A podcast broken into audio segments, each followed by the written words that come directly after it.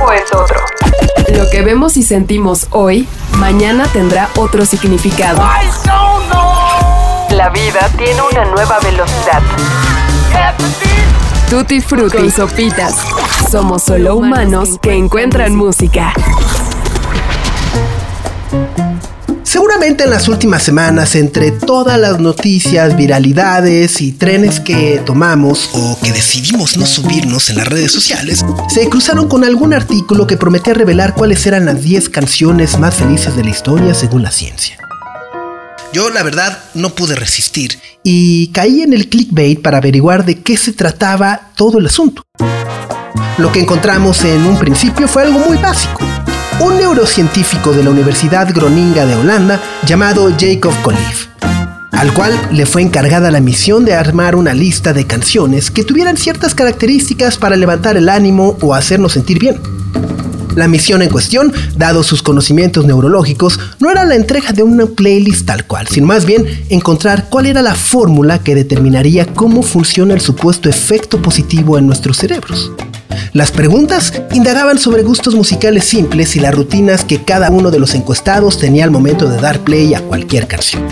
Todo ello se hizo con el objetivo de encontrar un patrón general que pudiera decirnos de alguna forma cuáles son los ingredientes o fórmulas que debería tener una canción para sencillamente ponernos de buenas y hacernos sentir bien. Sin embargo, algunos de los datos para Jacob Joliffe no fueron fáciles de procesar. Así que ante tal misión tenía que partir del planteamiento ¿Por qué una canción nos hace sentir bien? Y bueno, tan solo intentar responder esto fue un primer gran problema. La apreciación y gusto por la música es sumamente personal. Así como nos puede gustar un helado de chocolate o odiar uno de fresa, una canción puede ser el detonante de nuestros mejores recuerdos y al mismo tiempo puede detonar los peores para alguien más. Las canciones que nos gustan crecen de acuerdo a su contexto social y el momento en el que las conocemos. Una canción nueva no necesariamente puede tener el mismo impacto que un clásico ya probado. La primera tiene que caer a la tierra y digamos hacer raíces, crecer y vivir, hacerse parte de nuestras rutinas y nuestras anécdotas. La segunda tiene ya todo lo mencionado y su función es el entretenimiento puro y detonar muchos procesos sociales y químicos. ¿Es posible establecer qué hace que una canción nos caiga bien o nos alegre el día? Probablemente. La idea de una canción alegre puede determinarse desde un aspecto mucho más abierto o alejado de las experiencias particulares que cada uno de nosotros ha tenido. Tomar en cuenta todas las variables es prácticamente imposible, pero se pueden evaluar y cuantificar ciertos factores o características para crear, entre comillas, una fórmula. Jacob Jolliffe comenzó a clasificar decenas de canciones exitosas a partir de su tempo y a partir de eso pudo separarlas en dos categorías importantes. El tempo promedio de una canción clasificada como feliz era sustancialmente más alto en comparación de otras. Cuando el tempo de una canción exitosa promedio era analizada, su frecuencia era de 118 BPM. Esto quiere decir 118 latidos por minuto. Pero había otras, aquí más bien hitazos, trancazos de esos que nos castigan y revuelcan, que registraban un tempo promedio considerablemente más alto entre 140 y 150 BPM o latidos por minuto. Las felices contra las llamadas pop tenían muchas diferencias. Una de las características que el neurocientífico notó fue que el 95% de las canciones ya catalogadas como felices estaban grabadas en un tono alto, y su letra además parecía desempeñar un papel sumamente importante. Todas hablaban sobre eventos positivos o escenarios que el ser humano constantemente busca e idealiza. Ya saben, ir a la playa, a una fiesta con los amigos, hacer algo con nuestro crush o la persona que amamos, o simplemente dejarse llevar para crear melodías sin sentido a través de monosílabos. Ya saben, los la la la o cualquier onomatopeya que signifique en nuestra mente placer. Y todo esto resulta efectivo para que una canción se nos pegue.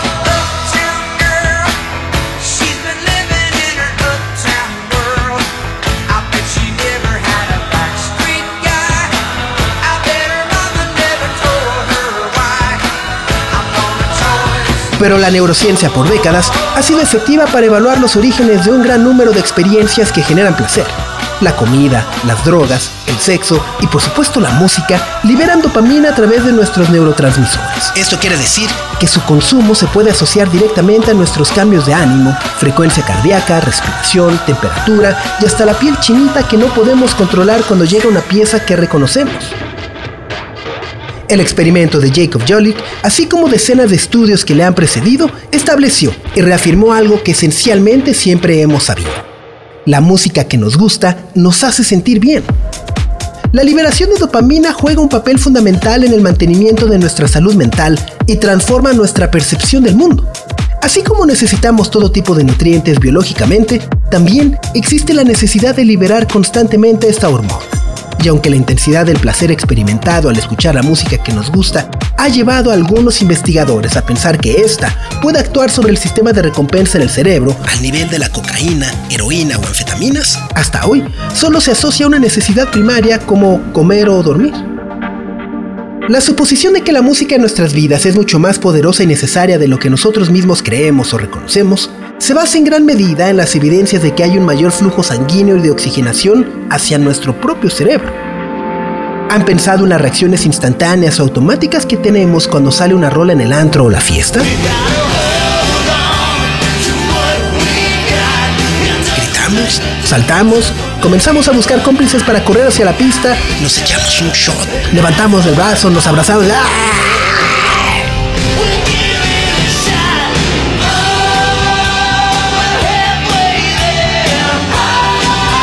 Estos impulsos motrices, eufóricos y emocionales en años recientes, se han convertido en un tema de interés para la neurociencia y el desarrollo de nuevos algoritmos. La música no solo tiene raíces fisiológicas, sino que también puede ser utilizada en beneficio de un marketing mucho más complejo y desconocido para muchos de nosotros. No, no hablamos de la venta de discos, playeras o boletos para conciertos, sino de la música como una herramienta para estimular y controlar directamente nuestros estados de ánimo en momentos específicos puede ser gratificante, pero ¿qué pasa cuando la dosis es corta? Entendamos esto a partir de cómo se están entregando semana a semana y día a día canciones que no significan mucho, pero que paradójicamente están cambiando todo. Está sucediendo con los grandes nombres de la cultura dominante.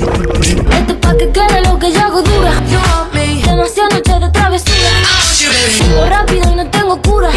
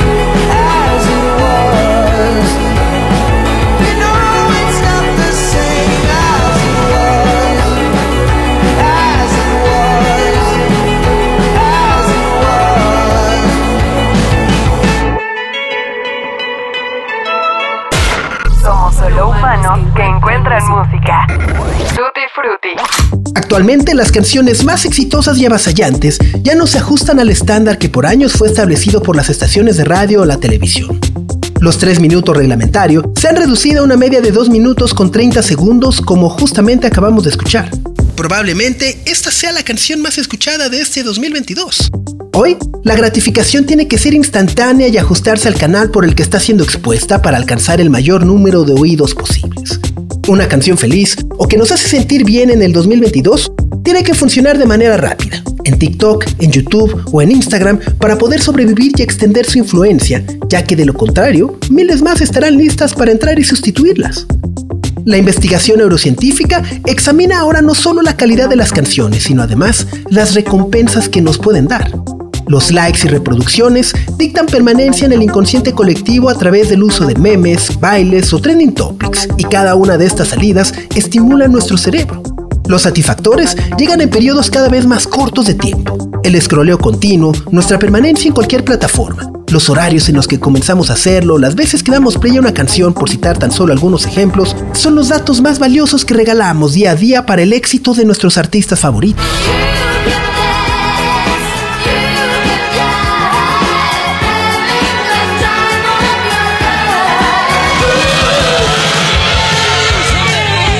Pero comenzar a entender un concepto tan abstracto y subjetivo como la felicidad a partir de la escucha de una canción puede partir también del significado que cada uno le da al tiempo. El tiempo y cómo se ha transformado su percepción con el paso de los años.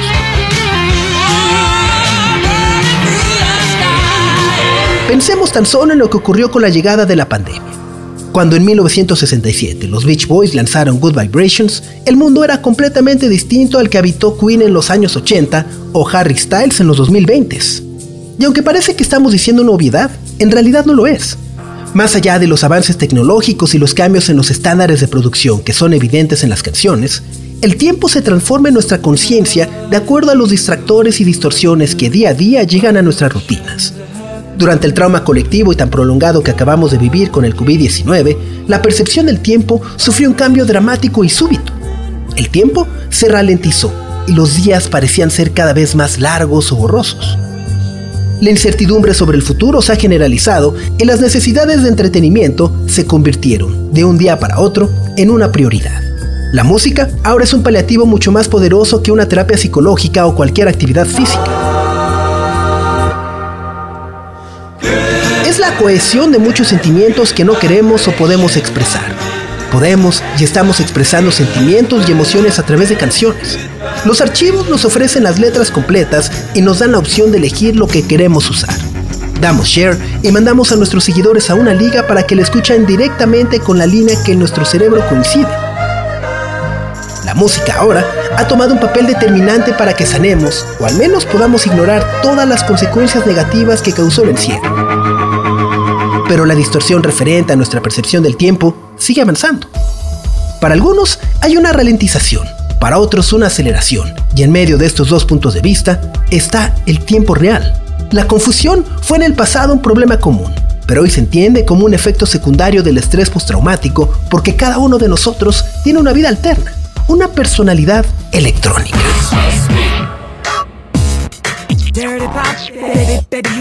Los resultados del Dr. Jacob Jolick desde luego no han sido concluyentes. Todas las variables que acabamos de mencionar fueron examinadas y aunque sí es posible determinar una fórmula basándose en tiempos, compases, variaciones de ritmo y la bailabilidad de cada canción, así como su simplicidad armónica, destacó que ninguna de ellas era tan determinante como el momento en el que se escucha esa canción. En otras palabras, el presente modifica la fórmula porque los gustos musicales evolucionan. La ecuación que potenciaba una emoción estaba determinada por cada entorno, cada idiosincrasia y sobre todo, cada experiencia personal. La capacidad de una canción para brindar alegría a finales de los 70 era la disco.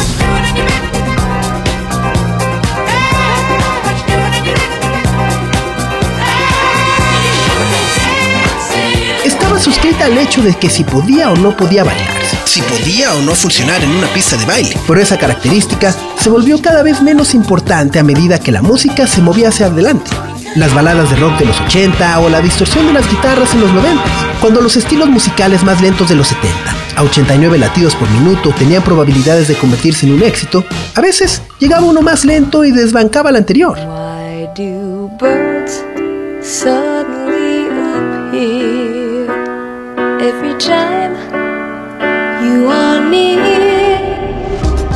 Matemáticamente, el potencial de un éxito se puede establecer con variables y fórmulas algebraicas. Literal, x más y probablemente de z. Sin embargo, el resultado final jamás podrá ser tan exacto como el cálculo de la trayectoria o velocidad de un asteroide. El resultado de hacerlo son millones y millones de canciones que inmediatamente detectamos como genéricas. La ciencia de la música es fascinante pero es imperfecta, y eso es lo que hace que cada canción y cada género tenga miles de oportunidades de conectar con todas las formas humanas que existen. Así como cambian los paisajes urbanos, cambian las personas y la forma en la que tocan sus instrumentos, los micrófonos, las corrientes eléctricas, las grabaciones análogas o digitales, las cintas o la actualización de un software año con año y a veces mes con mes, son los que crean una imposibilidad de predicción y definición absoluta. ¿Qué canción va a pegar? ¿Cuál nos hace más feliz? ¿O cuáles nos ponen triste? Cada uno de nosotros sabe cuáles son esas rolas que más nos llegan. Las notas que mencionaron el estudio de Jacob Jolly afirmaron con vehemencia que Don't Stop Me Now de Queen, Good Vibrations de los Beach Boys, Walking on Sunshine de Katrina and the Waves, Living on a Prayer de Bon Jovi, Girls Just Wanna Have Fun de Cyndi Lauper, I'm a Believer de The Monkeys, Eye of a Tiger de Survivor, Dancing Queen de ABBA, Uptown Girl de Billy Joel y finalmente I Will Survive de Gloria Gaynor eran las canciones más felices de la historia. Sin embargo, él mismo tuvo poco o nada que ver con la decisión de este top 10.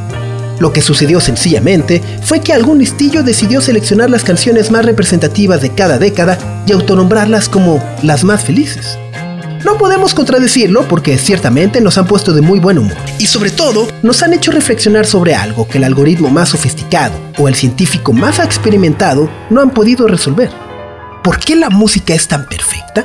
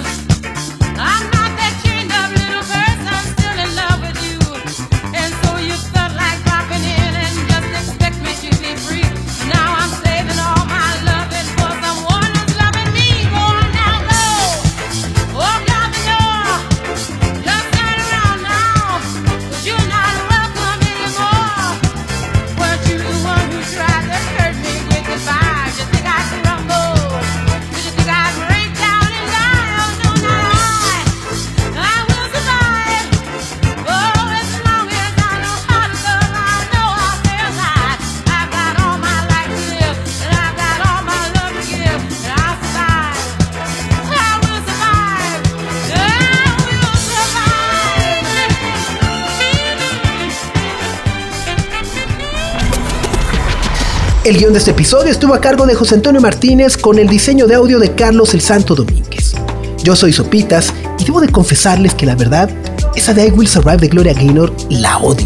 No porque sea una mala rola, sino porque, justo como acabamos de mencionar, en mi experiencia personal, me remonta a todos esos antros, pubs ahí donde se abrazan unos de pa, ta, ta, ta, ta, ta, ¿no? Bola de mi reyes ahí abrazándose, bailando ahí. Eso me hizo odiarla. Pero bueno, en fin, los espero la próxima semana para que escuchemos más rolas en este su podcast favorito, Tutti Frutti. Pásenla muy bien. Adiós. Ta, ta, ta. El tiempo es otro. Lo que vemos y sentimos hoy, mañana tendrá otro significado. La vida tiene una nueva velocidad. Tutti Frutti y Sopitas. Somos solo humanos que encuentran música.